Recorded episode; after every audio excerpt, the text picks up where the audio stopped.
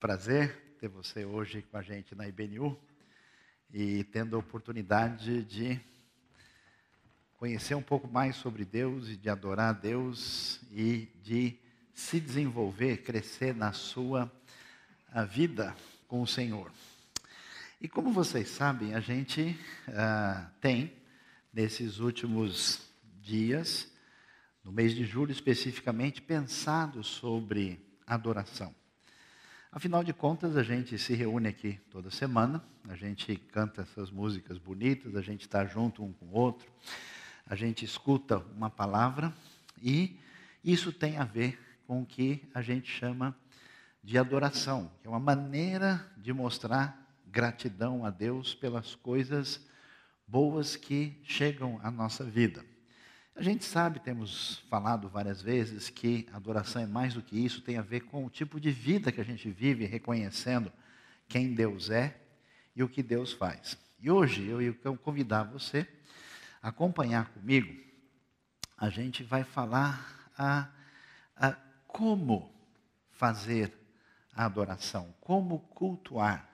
O que está envolvido nisso? A gente chega né, numa sala e fala quais são os elementos que precisam estar lá. A gente imagina que deve ter um sofá, é, que deve ter uma mesa, uma estante, umas cadeiras, e na adoração, particularmente na adoração em conjunto, quando a gente se reúne para fazer essa festa né, de seguidores de Jesus no final de semana, no domingo, o que está envolvido nisso? Então, eu vou convidar você a acompanhar comigo o Salmo de número 40. Esse salmo, hoje nós vamos acompanhar aí a leitura. Esse salmo vai dizer ah, o seguinte: ah, acompanhe com atenção o texto que diz: Coloquei toda minha esperança no Senhor, ele se inclinou para mim e ouviu o meu grito de socorro. Ele me tirou de um poço de destruição, de um atoleiro de lama pôs os meus pés sobre uma rocha e firmou-me num lugar seguro. Pôs um novo cântico na minha boca, um hino de louvor ao nosso Deus. Muitos verão isso e temerão e confiarão no Senhor. Como é feliz o homem que põe no Senhor a sua confiança e não vai atrás dos orgulhosos, dos que se afastam para seguir deuses falsos. Senhor meu Deus, Quantas maravilhas tens feito, não se pode relatar os planos que preparaste para nós. Eu queria proclamá-los e anunciá-los, mas são por demais numerosos. Sacrifício e oferta não pediste, mas abriste os meus ouvidos. Holocaustos e ofertas pelo pecado não exigiste. Então eu disse: Aqui estou.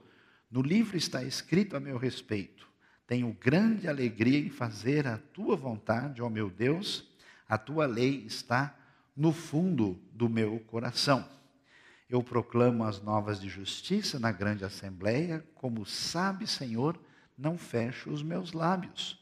Não oculto no coração a tua justiça, falo da tua fidelidade e da tua salvação, não escondo da grande assembleia a tua fidelidade e a tua verdade. Não me negues a tua misericórdia, Senhor, que o teu amor e a tua verdade sempre me protejam, pois incontáveis problemas me cercam, as minhas culpas me alcançaram e já não consigo ver. Mais numerosos são que os cabelos da minha cabeça e o meu coração perdeu o ânimo. Agrada-te, Senhor, em libertar-me. Apressa-te, Senhor, a ajudar-me.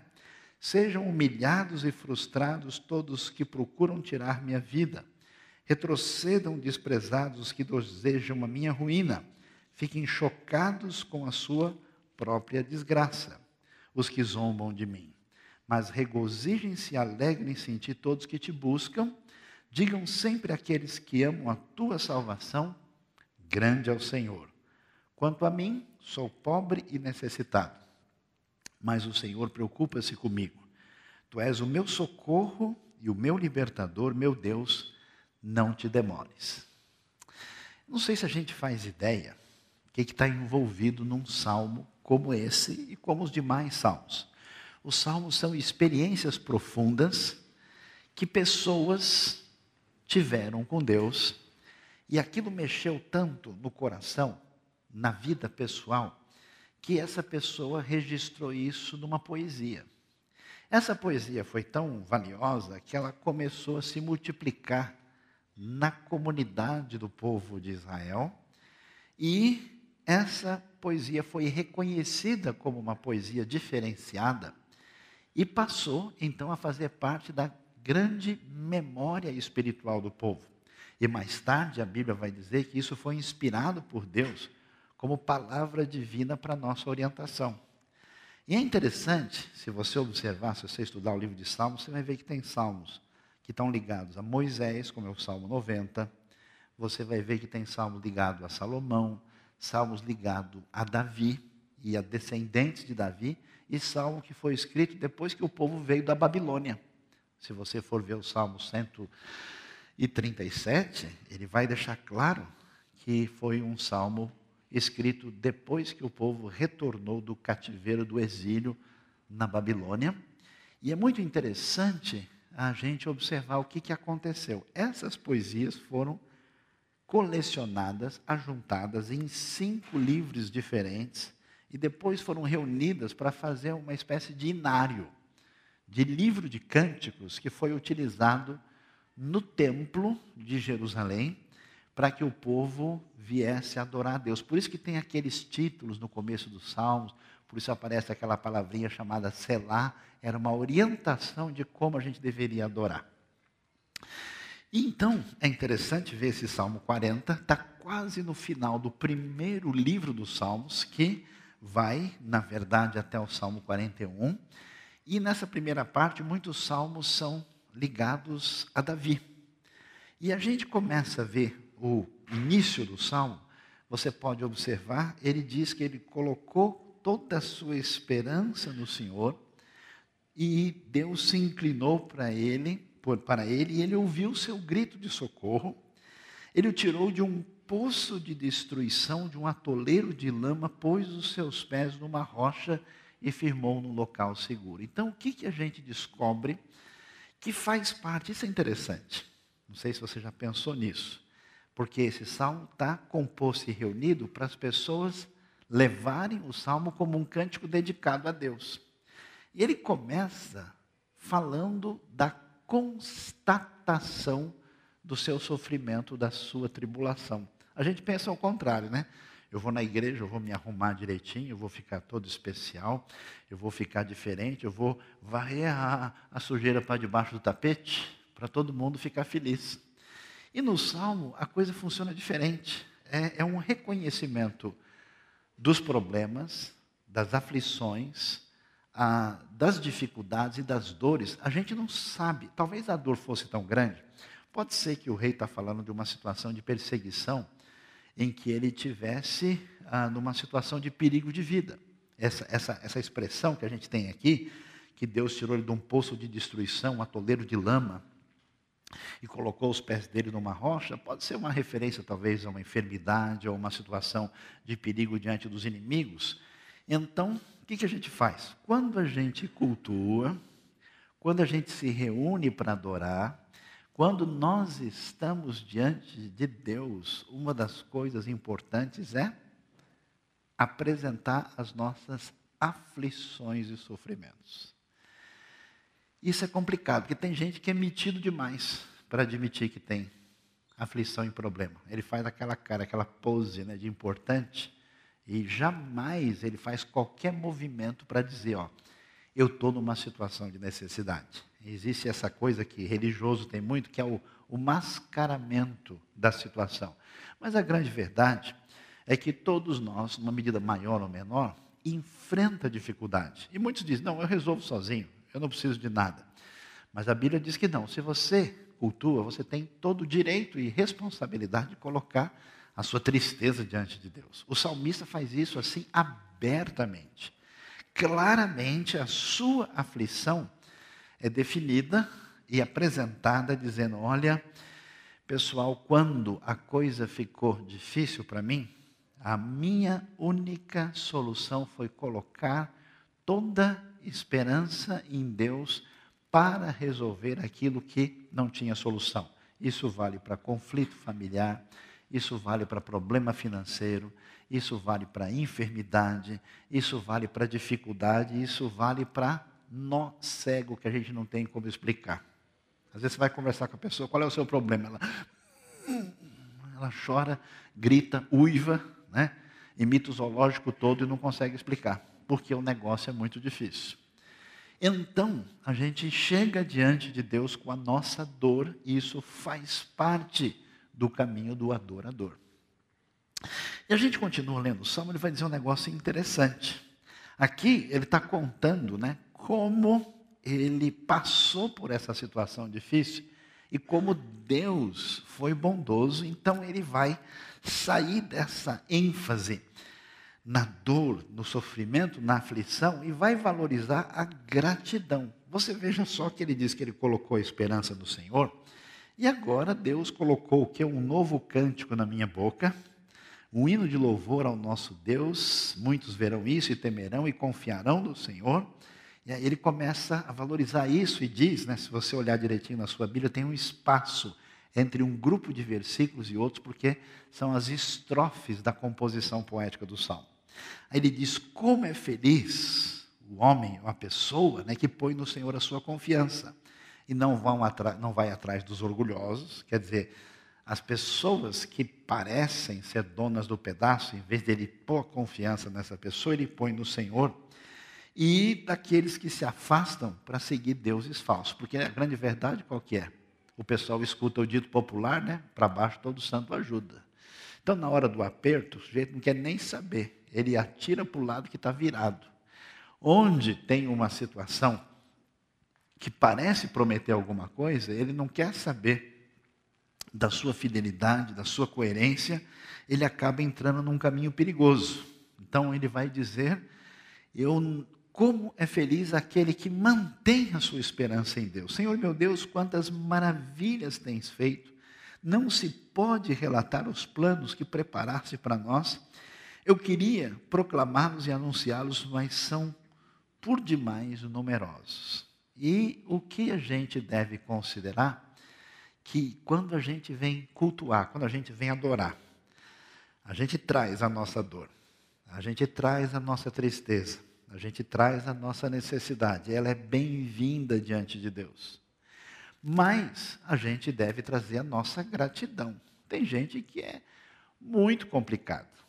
Pessoa tem tanta coisa boa na sua vida, tem tanta bênção que ela podia contar, mas ela só traz notícia ruim. O sujeito é alguém sujeito aí a, a pancadas e trovoadas no decorrer do período. Né? Parece que não consegue focar em alguma coisa positiva. E é complicado, porque isso não só contamina a gente, envenena a gente, envenena os outros. E quando a gente vem adorar, a gente vem cultuar, a gente vem cultuar mesmo. Então é importante que essa nossa satisfação, nossa alegria, que é uma maneira de dizer muito obrigado a Deus. Né? A gente não ensina para as crianças, né? Criança ganha presente na escola, ganha ah, bombom no aniversário, a gente vai lá, vai lá e fala para tia, obrigado. Ah, não quero. Olha lá, de onde é que vem a coisa, né? Não, não quero, estou com vergonha. Aí você insiste, a criança vai lá, pois é, Deus está dando para você, ó, ó, ó, menininho, menininha, agradece o bombom, deixa de ser né, arrogante, metido, e expresse a sua felicidade pelas coisas boas que Deus tem nos dado. A gente não faz ideia quanta coisa extraordinária acontece na nossa vida todo dia. Para começar, se a gente estudasse um pouquinho mais, isso ajudaria bastante. Se a gente soubesse que o nosso planeta, qualquer variaçãozinha dele, todo mundo desapareceria, e que Deus mantém isso sustentado durante tanto tempo, a gente talvez fosse agradecer a Deus de maneira muito especial. Se a gente soubesse todos os genes letais que estão no nosso organismo, todos os problemas biológicos de saúde possíveis, a gente vai ver que a gente fica pouco doente. Quando acontece um negócio meio complicado, a gente para para prestar atenção e fala: puxa, é, eu estou vendo que o negócio está difícil, porque o resto está tudo funcionando. Né? Quem estudou um pouquinho mais sabe né, da, da fragilidade biológica que existe na nossa vida. a nossa cabeça. Você ainda não ficou doido. Amém, irmãos? Alguém discorda, questiona, quer discutir, né? Porque são tantos conflitos, tantas dores, tantas dificuldades, né? Você passa por uma época de estresse por causa dos problemas da vida, você passa por uma situação difícil que esgota você fisicamente. Esses desdobramentos podem causar uma série de problemas difíceis de serem contornados. E Deus tem nos ajudado, abençoado a nossa vida. Deus tem permitido que você conheça o Evangelho. Deus tem dado tanta coisa.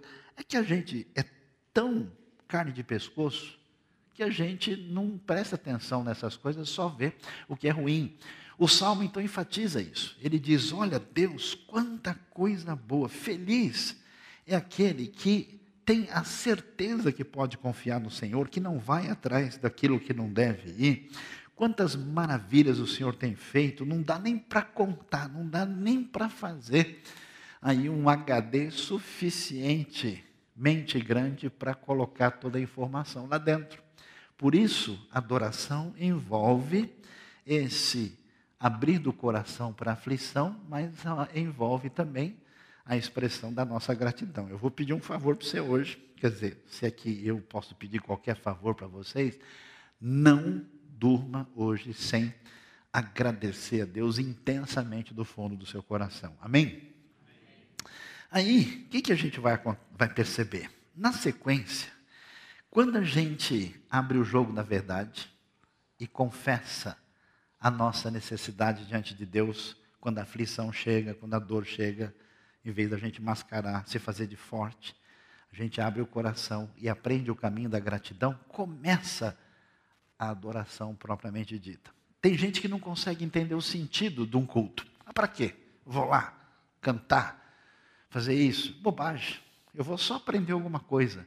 Parece que a pessoa não tem sintonia, não percebe. Olha só, quando o salmista tem a experiência com Deus, ele caminha na direção de ir para, digamos assim, o centro da adoração. Olha o que ele diz. Ele diz o seguinte: sacrifício e oferta não pediste, mas abriste os meus ouvidos. Talvez possa ser traduzida essa frase a partir do hebraico: as minhas orelhas furaste. Holocausto e ofertas pelo pecado não exigiste. Então eu disse: aqui estou no livro está escrito a meu respeito. Essa palavra depois tem desdobramentos messiânicos mais tarde também, referindo-se ao rei Davídico. Tenho grande alegria em fazer a tua vontade, ó meu Deus, a tua lei está no fundo do meu coração. É interessante, né? Por quê?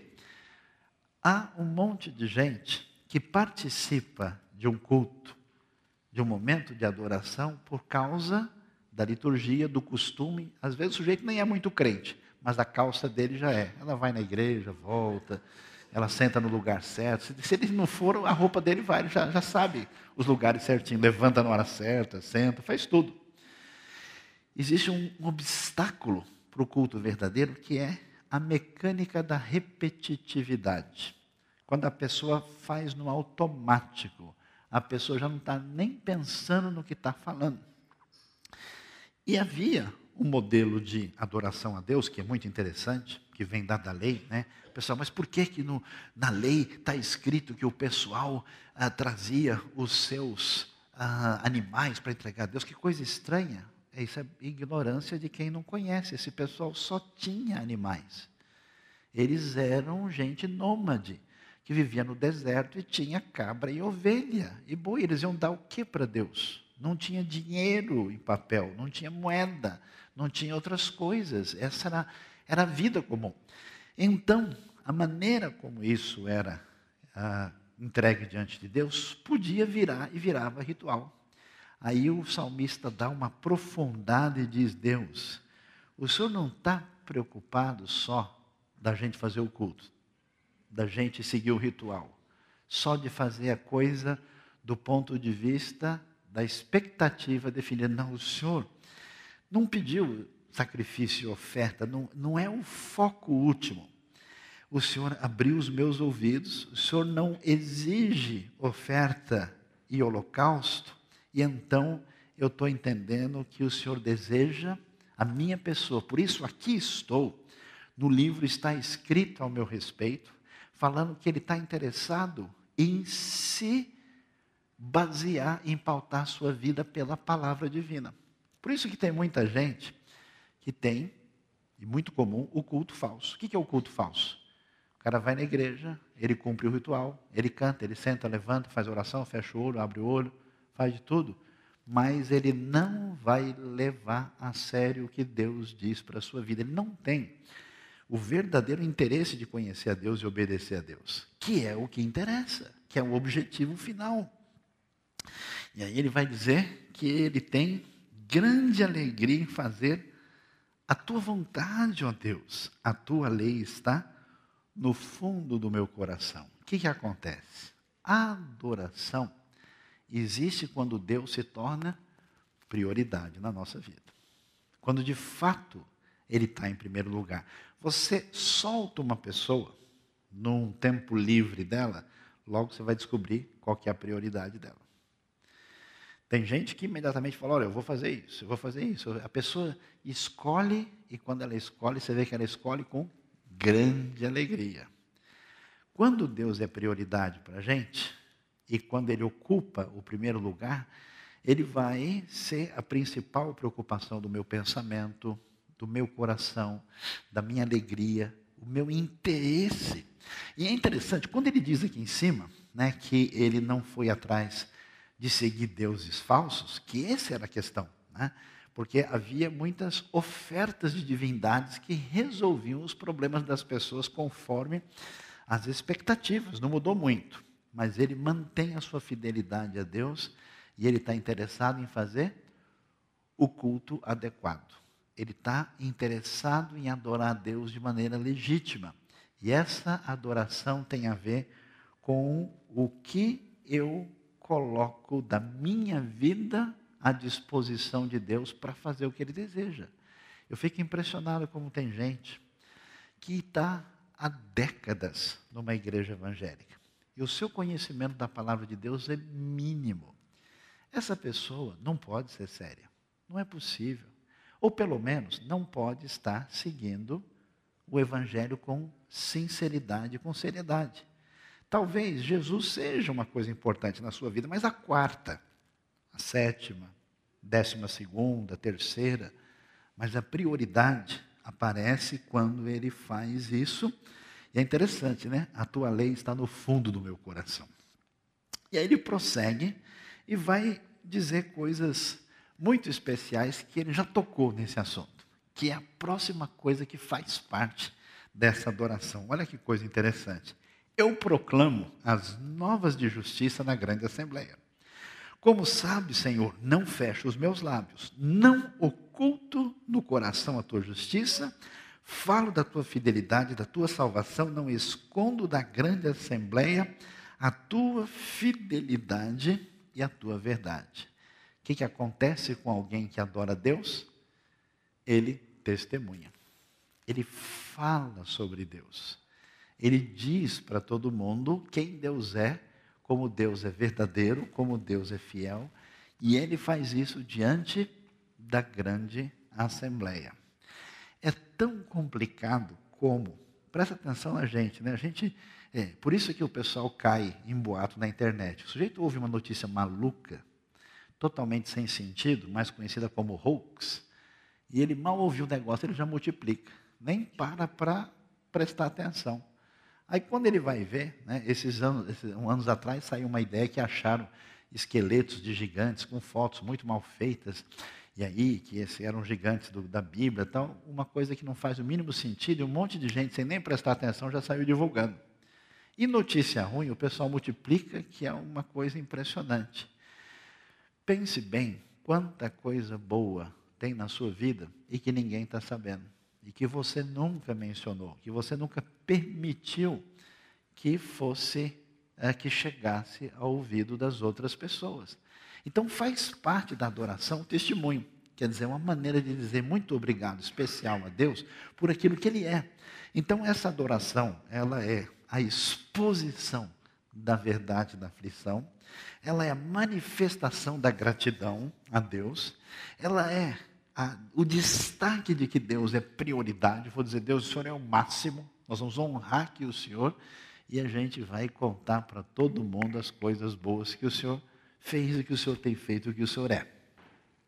E aí ele prossegue a partir do versículo 11, e vamos ver esse trecho aqui, ah, que começa no 11 e diz: Não me negues a tua misericórdia, Senhor, que o teu amor e a tua verdade sempre me protejam, pois incontáveis problemas me cercam, olha só, as minhas culpas me alcançaram e já não consigo ver.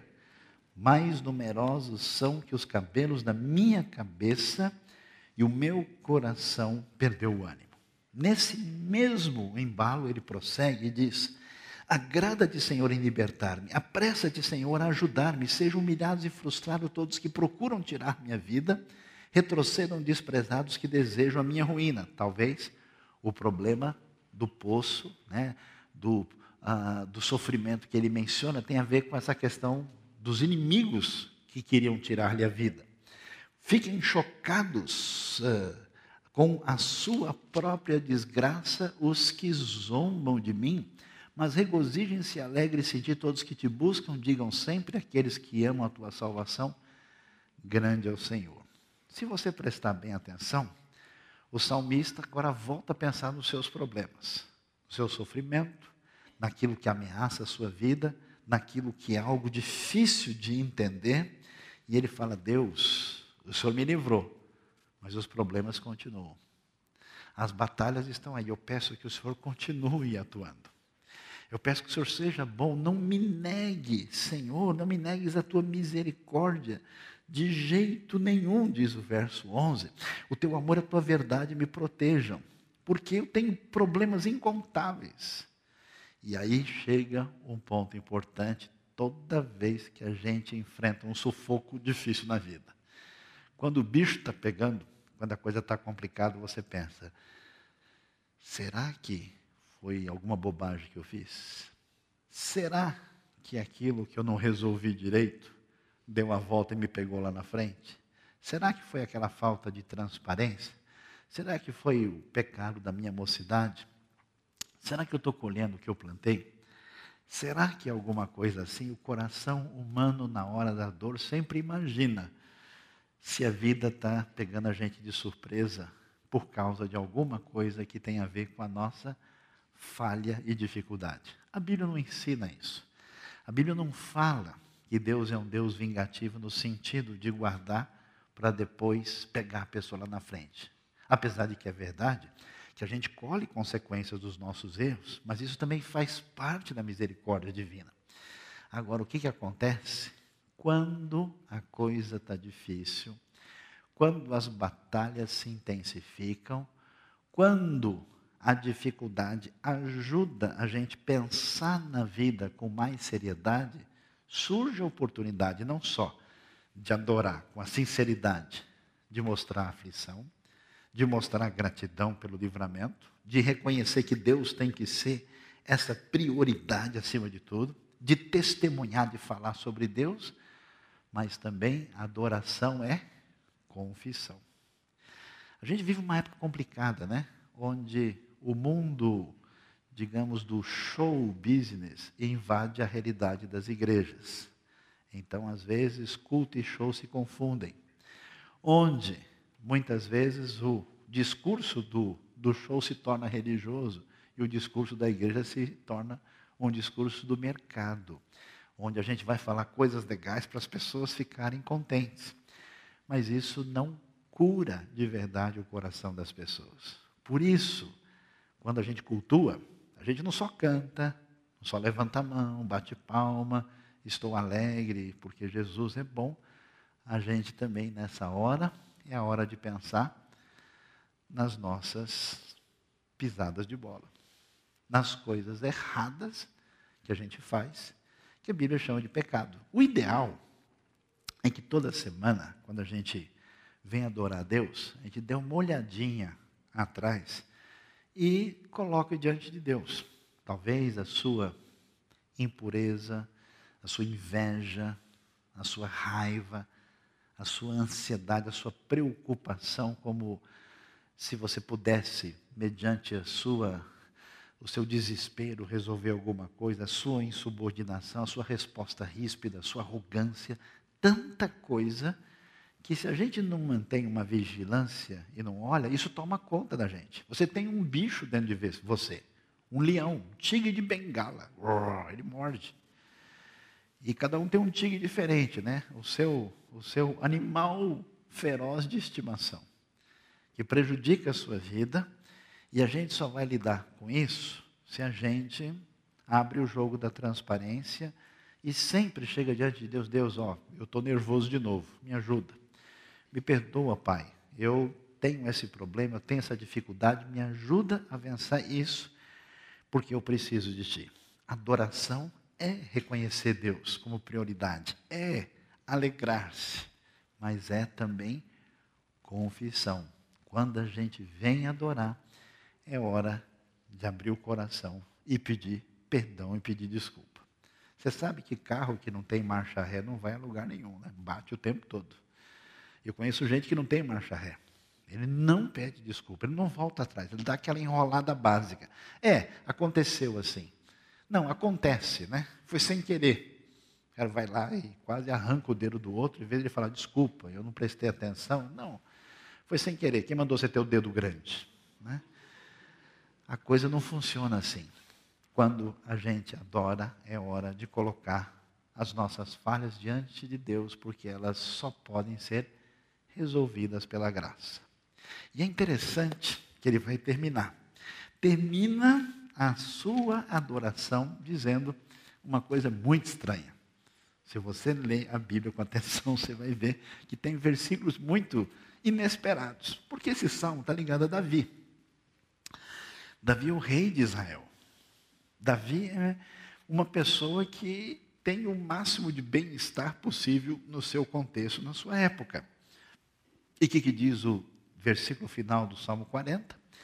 Ele diz: Quanto a mim, sou pobre e necessitado. Pessoal imagina, é brincadeira, o rei da nação falando sou pobre e necessitado. Se ele é pobre e necessitado, ai de mim, eu sou pós-mendigo. Que negócio é esse? Como assim pobre e necessitado? Mas o Senhor preocupa-se comigo. Tu és o meu socorro e o meu libertador, meu Deus, não te demores. O que, que acontece? Quando Deus abençoa a gente, e tanta coisa boa acontece, a gente corre o risco de parar de cultuar. Tem gente quando chega na igreja e fala, ixi, o que será que aconteceu? Por que, que ele veio hoje?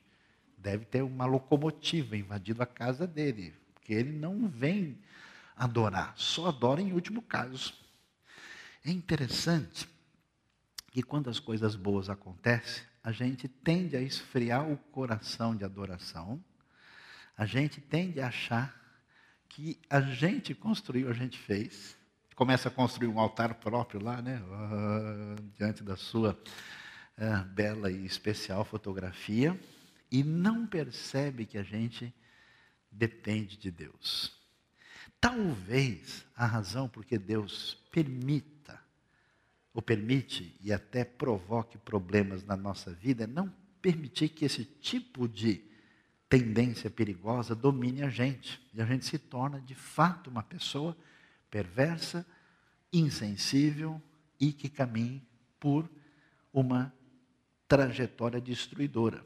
Então, o rei de Israel, que acabou de descobrir que ele é frágil, que na hora do perigo ele falou: Puxa, será que as minhas falhas estão aparecendo aqui no cenário? Ele vai dizer uma coisa tão importante. Sabe de uma coisa? Apesar de tudo, eu sou pobre e necessitado. A gente, essa não é uma declaração sociológica. A gente está tão influenciado na nossa realidade brasileira por uma leitura sociológica da realidade que a gente já escuta essa palavra e já entende isso. Mas na Bíblia ela não significa isso. Pobre muitas vezes se refere à pessoa que não tem onde colocar a sua esperança senão em Deus. A gente não pode confiar na nossa força, a gente não pode confiar nas nossas finanças. Essa crise foi assustadora. Teve gente que simplesmente viu o seu potencial econômico derreter. A gente não pode confiar na nossa sabedoria, na nossa estabilidade, a gente depende de Deus. E eu acho interessante como o Salmo faz questão de trabalhar isso na primeira pessoa do singular. Eu, quanto a mim, no meu caso, sou pobre e necessitado, mas o Senhor se preocupa comigo. É interessante que ele não fala, Deus me ajuda. Deus resolve as coisas. Ele coloca a interação pessoal. Deus se preocupa comigo e ele vai falar direto: Tu és o meu socorro e o meu libertador. Meu Deus, não te demores. Ou seja, o caminho da adoração envolve uma situação de dependência de Deus. Aprender a depender de Deus. E é interessante, quando a gente coloca a força do nosso coração em qualquer coisa, a gente leva cada tombo. A gente entra numa situação de desespero. A coisa sai fora do lugar, a pessoa entra numa crise. Por isso a Bíblia diz: você não percebeu ainda. Você está de pé, você está vivo, você tem saúde, você tem conexão com Deus, porque Deus se preocupou com você. Deus quer abençoar a sua vida. Então deixe de fazer bico. Deixe de fazer cara feia. Deixe de se afastar de Deus. Deus quer a sua adoração. Deus quer o seu culto. Portanto, venha com a sua dor e sua aflição e apresente-se diante de Deus. Manifeste, apresente a sua alegria, a sua gratidão. Pense do que tem mais valor na sua vida, defina Deus como prioridade como aquilo que realmente é a coisa mais valiosa para você. Não se esqueça de proclamar, de colocar claramente o testemunho perante os outros de quem Deus é. Às vezes eu fico assim, fazendo uma coisa que não é tão bíblica assim, xeretando o Facebook dos irmãos. Amém, irmão? Quem foi abençoado, levante a mão assim. E às vezes eu vejo uma oportunidade da pessoa, pelo menos colocar algo útil ali, alguma gratidão, tem tanta bobagem, tanta coisa inútil, tanta coisa. Algumas que. Deixa eu tomar um copo d'água aqui, pera um pouquinho. Tem umas que nem, nem, nem compensa a gente comentar, e era uma oportunidade da pessoa dizer alguma coisa boa sobre esse Deus que abençoa a sua vida. Adoração é testemunho adoração e confissão. E é especialmente acalmar o nosso coração sabendo que a gente depende de Deus. Quando a gente entende que essas seis coisas que a gente mencionou fazem parte do culto, aí a gente pode adorar melhor. Aí o próximo cântico a gente está mais sorridente, mais feliz. No próximo momento, a nossa adoração faz toda a diferença. A gente deve entender que a gente não está numa espécie de um palco acompanhando o pessoal que está participando de uma espécie de música legal. A gente não está simplesmente reunido porque o café lá é gostoso. A gente não está simplesmente porque. Não, a gente está adorando a Deus e isso faz parte da adoração conforme a palavra de Deus. Amém? Deus abençoe a nossa vida, Deus abençoe o nosso coração nesta noite. E a gente vai prosseguir no nosso culto neste momento uma oportunidade de colocar as nossas necessidades diante de Deus.